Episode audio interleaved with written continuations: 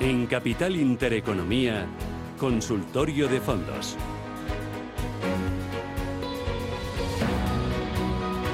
Abrimos nuestro consultorio de fondos. eh, hoy con Gabriel López, eh, CEO de Inverdiv. ¿Qué tal, Gabriel? ¿Cómo estás? Bienvenido. Muy buenos días. Buenos días, ¿qué tal estáis? ¿Qué tal va todo? Pues muy bien. Aquí, aquí estrenando el mes de agosto en el que muchos inversores se han ido de vacaciones, otros lo van a hacer ya, estarán a punto de coger el coche y digan, mira, quiero estar en el mercado, quiero estar invertido. ¿Qué tengo en mi cartera desde el punto de vista de los fondos de inversión para irme así un poquito tranquilo? Ya que ha pasado pues los bancos centrales, las dos citas importantes del mes de, julio con la FED y con el Banco Central Europeo, han pasado ya lo más gordo de los resultados empresariales. Eh, ¿Qué hacemos? ¿Por qué apostamos, Gabriel? Bueno, eh, todavía faltan los datos de actividad de servicios y manufactureros esta semana. El dato que es el mayor, el más importante, que es el viernes de, de la tasa de empleo en Estados Unidos, la inflación el 11 de agosto, mejor dicho, que todavía nos queda. Sí, sí. Pero sí que es verdad que el mensaje de la Fed la semana pasada y como se lo ha tomado el mercado es muy positivo porque está dando mayor énfasis en el crecimiento que en la inflación. Eh, y esto ha hecho pues que eh, el, el bono no el coste del dinero haya bajado y obviamente los mercados han han recuperado esto obviamente crea incertidumbre de cara a la inflación a medio y largo plazo, puesto que la, si la prioridad es la inflación, ahora no, es lo, no lo es tanto y se alarga un poquito el proceso de bajada, pero en todos casos son buenas noticias para el mercado. Estadísticamente julio suele ser un mes alcista. ¿Por qué? Pues porque todos recibimos nuestros bonus, eh, bueno, eh, por muchas circunstancias. Pero agosto sí que suele ser un mes más bien bajista porque hay poco volumen, pocos miembros del mercado que, que están activos porque están de vacaciones y siempre tenemos malas sorpresas. Pero es verdad que empezamos el mes de una forma extraordinaria.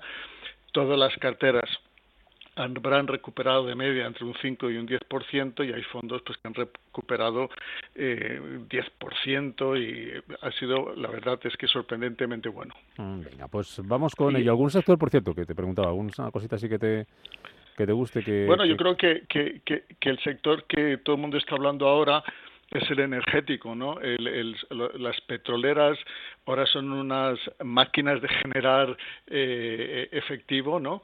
Eh, ¿Por qué? Pues porque a partir de 60, 70 ya generan eh, flujos de caja positivos y netos. Está el petróleo a 100, llegó a estar a 120 y no se espera que baje por de- debajo de 90. Así que en el medio y largo plazo es un sector, el, el energético, en el que hay que estar. Mm, Vamos con las consultas. 915331851, WhatsApp 609224716. Nos pregunta Juan a través del WhatsApp si entrarías en el tecnológico del BBVA. Dice, ya sé que hay mejores como Lechiquier, pero bueno, me ha dado buenos resultados estos últimos años. Y también pregunta si entrarías alcista en el SPY, que esto está mirando por aquí, si no me equivoco, corrígeme Gabriel, es un fondo cotizado del- del SP500, ¿no?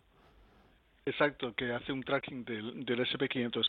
Eh, contestando la primera pregunta eh, y un poco volviendo al performance o la rentabilidad de los fondos este último mes, el, sector que más ha recuperado ha sido el tecnológico y es probable, a ver si lo tengo yo aquí, el, el del BBVA. Sí, ha recuperado un 9,42%. Eh, sigue estando 11% por debajo de, del máximo del mercado y estadísticamente cuando hay unas bajadas tan importantes del mercado, la probabilidad de que lo vuelva a recuperar en los eh, 18 meses posteriores es muy alta. Ahora ha recuperado casi la mitad. Así que sí que tiene buenas perspectivas el sector, sobre todo las famosas FANG, ¿no? La semana pasada las, eh, las publicaron resultados unas mejores que otras, pero otras la visibilidad de cara al futuro ha sido muy buena y van a recuperar y el tecnológico del BVA eh, sobre todo se sostiene con estas grandes tecnológicas que al final de cuenta producen beneficios en el largo plazo y ahora que está bajando el bono a 10 años americano las beneficia y el SP500 eh, eh, sí que es verdad que ahora está cotizando dentro de su media histórica de valoración.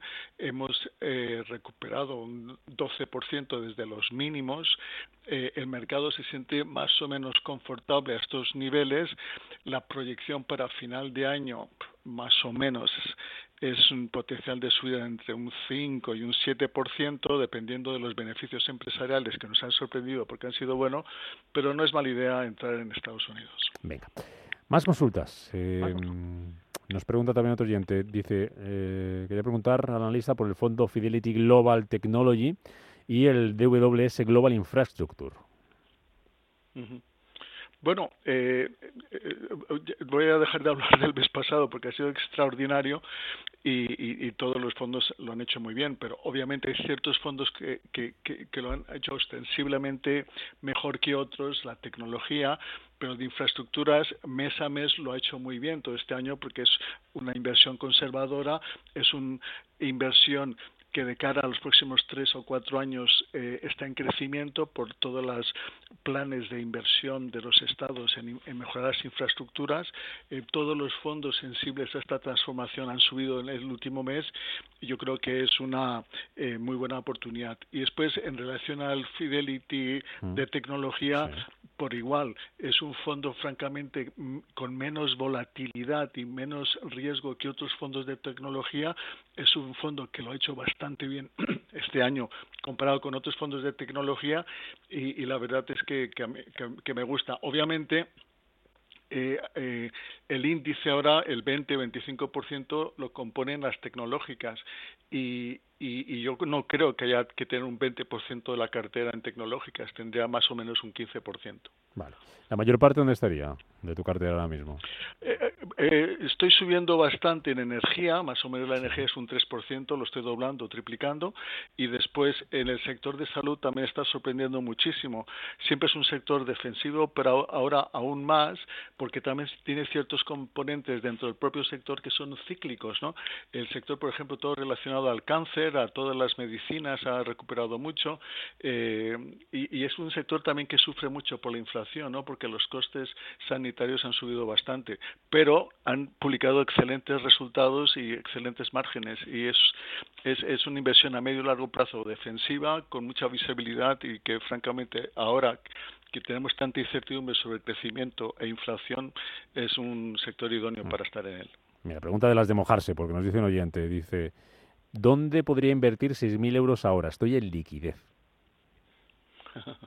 bueno, eh, si eh, está la, inversión pasiva y la activa, obviamente pues 30-30 en Estados Unidos y en Europa y China este último mes de, todo ha subido excepto China, pero el sudeste asiático yo sí creo que sería una buena idea poner ahí un 5 un 10% y después la renta fija también ha subido mucho este último mes, el high yield un 7% y después para la parte ya pasiva pues un poco repetir lo que he dicho, más bien las cíclicas que un poquito adelantarse eh, a esta modalidad que vamos a tener de cara al futuro, tal vez de, de, de, un pelín más de crecimiento del esperado, pero no mucho más, con un pelín con mayor inflación, pero que la probabilidad de que tengamos mayores tipos también sea alta.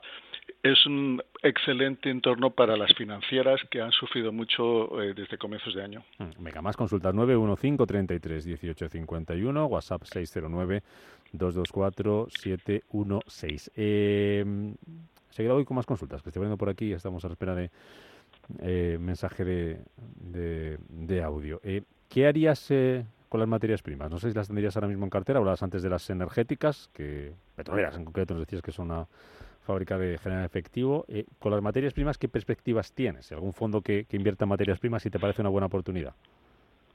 Bueno, eh, la verdad es que sí que ha sido una variable importante en este último mes y medio eh, con las perspectivas de que bajaba la inflación, mm. en gran medida porque bajaban las commodities, pero a medida que daba la recuperación y la demanda, es un sector que está en déficit de oferta. ¿no?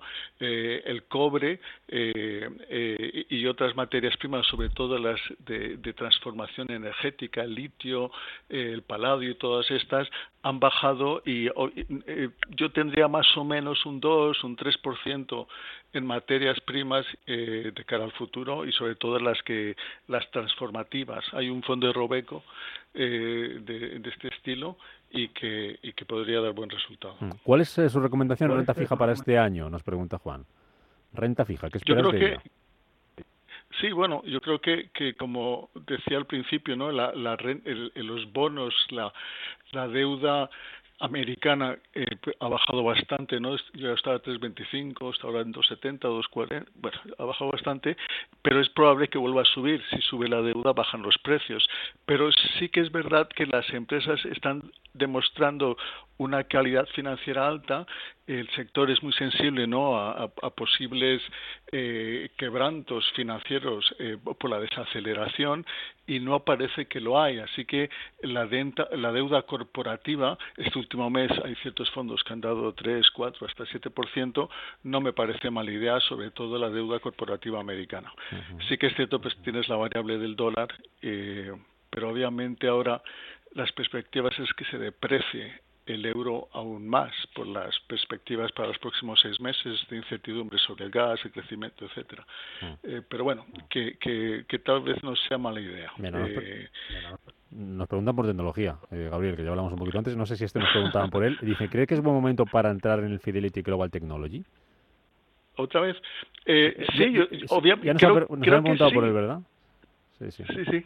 Pero creo que sí, eh, eh, por los resultados, es que las empresas nos están sorprendiendo eh, por los excelente, la excelente gestión que están haciendo sobre el entorno actual económico y, a pesar de que se espera una, un adelanto de cara a los próximos seis meses, la verdad es que, que están gestionando todas las variables muy bien el abastecimiento, subida de los costes salariales, subida de, del transporte, eh, eh, menor demanda pero manteniendo los márgenes y también menor gasto en, en, publicidad y a pesar de eso los resultados están siendo muy buenos. Así que sí, que es una buena idea entrar en mm. tecnología. Mira, dos fondos que nos preguntan. Dice, quiero entrar en el valor internacional y en el Alliance Global Metal and Mining. Eh, ¿Cree que es buen momento para entrar en los dos o solo en uno? ¿Cuál es el primero, perdona? Advalor Internacional y el segundo Alliance Global Metals. Vale. Eh, pues francamente Z Valor, aunque parece que es un fondo value, eh, no lo es, porque es un fondo más bien de materia, de, de, energía, ¿no? Es un fondo más bien que invierte solo en, en, empresas energéticas y mineras, y por eso es que lo ha hecho también. Entonces, por eso lo compara con el otro, ¿no? Que es de, mineras, ¿no? Exacto. Entonces sí que es probable que, que, lo sigas haciendo bien porque estas empresas eh, en las que invierte, han invertido de cara al futuro, sí que tienen, eh, eh, son sensibles, muy sensibles al sector y es un sector que, bueno, que ahora momentáneamente por las incertidumbres de la posible recesión, pues está sufriendo, pero en, una vez que empecemos a recuperar de cara al año que viene, sobre todo los mercados emergentes, que, que, lo van a hacer, eh, no, es mala idea. Y lo mismo pasa con, con, el, de Alliance eh, Metal, and, eh, Metal and Mining. ¿no? Eh, es un fondo que tengo en, cierta, en las carteras, sí que reducir en él hace más o menos un mes y medio, dos meses, pero sí que es un momento tal vez esperar un pelín porque todavía tiene, hay incertidumbre sobre, sobre, sobre el entorno económico, pero para septiembre, octubre puede que sea buena idea. Venga, a ver si nos da tiempo un par de días más. Dice, quiero preguntar al analista si conoce algún ETF que invierta en hidrógeno y renovables y otro que invierta en ciberseguridad. Eh, ETFs, hay uno muy bueno de ciberseguridad de una nueva empresa que se llama Rice, como, como arroz, pero con Z en vez de la C, eh, y, y, está muy bien gestionado. Y para el tema de hidrógeno, he visto varios, hay uno de renta 4, pero ese sí que es un fondo, no es un ETF. Eh, de ETFs en hidrógeno me tengo que poner al día. Y una más, algunos fondos tranquilitos, dice este oyente así, para invertir aunque tengan poco rendimiento. Bueno, yo creo que, que los mixtos están sorprendiendo bastante eh, y hay varios mixtos que lo han hecho francamente muy bien este último mes. Eh, y, y, y, por ejemplo el de Flossback Fund Store, que es un eh, Multiple Opportunities, que es un fondo eminentemente defensivo y mixto, eh, recuperó un 5% el mes pasado, eh, cambiaron un poquito la, estrategia de inversión y, obviamente eh, tiene mucho de renta fija, pero también de renta variable, más de lo que tenía antes, y es un fondo que, me gusta bastante estos en estos momentos. Perfecto, pues con esas recomendaciones nos quedamos. Gabriel López, CEO de Inverdir, gracias como siempre por ayudarnos en este consultorio de fondos de inversión que vamos a seguir haciendo aquí a lo largo del mes de agosto también para ayudar a nuestros oyentes, a nuestros inversores, a los que estén de vacaciones o a los que no lo estén y quieran seguir mirando sus carteras. También hay que mirarlas estando en la playa descansando y que echarlas un ojito, que agosto tiene por costumbre darnos algún sustillo. Gabriel, gracias. Hasta la próxima. Cuídate mucho. Igualmente, hasta luego. Nos quedan cinco minutitos para llegar a las 11 eh, de la mañana. De 11 a 12 aquí van a poder escuchar los mejores momentos de la temporada en Capital Intereconomía, con entrevistas, con secciones. Nosotros volvemos por aquí mañana en directo a partir de las 7 eh, de la mañana, cuatro horas de radio en directo por delante, también en el mes de agosto para contarles toda la actualidad económica, toda la actualidad de los mercados, toda la actualidad bursátil como les hemos contado este lunes en el que hemos estrenado semana y hemos estrenado ese mes con ese comportamiento de las bolsas que están eh, subiendo esta mañana a pesar de los datos de PMI que algún sustillo nos han dado, como por ejemplo el, de España. Enseguida llega por aquí Blanca del Tronco con las noticias, con la información para actualizar todo lo que está pasando esta mañana. Lo dicho, mañana nos volvemos a escuchar a partir de las 7 de la mañana. Que pasen un feliz lunes. Adiós.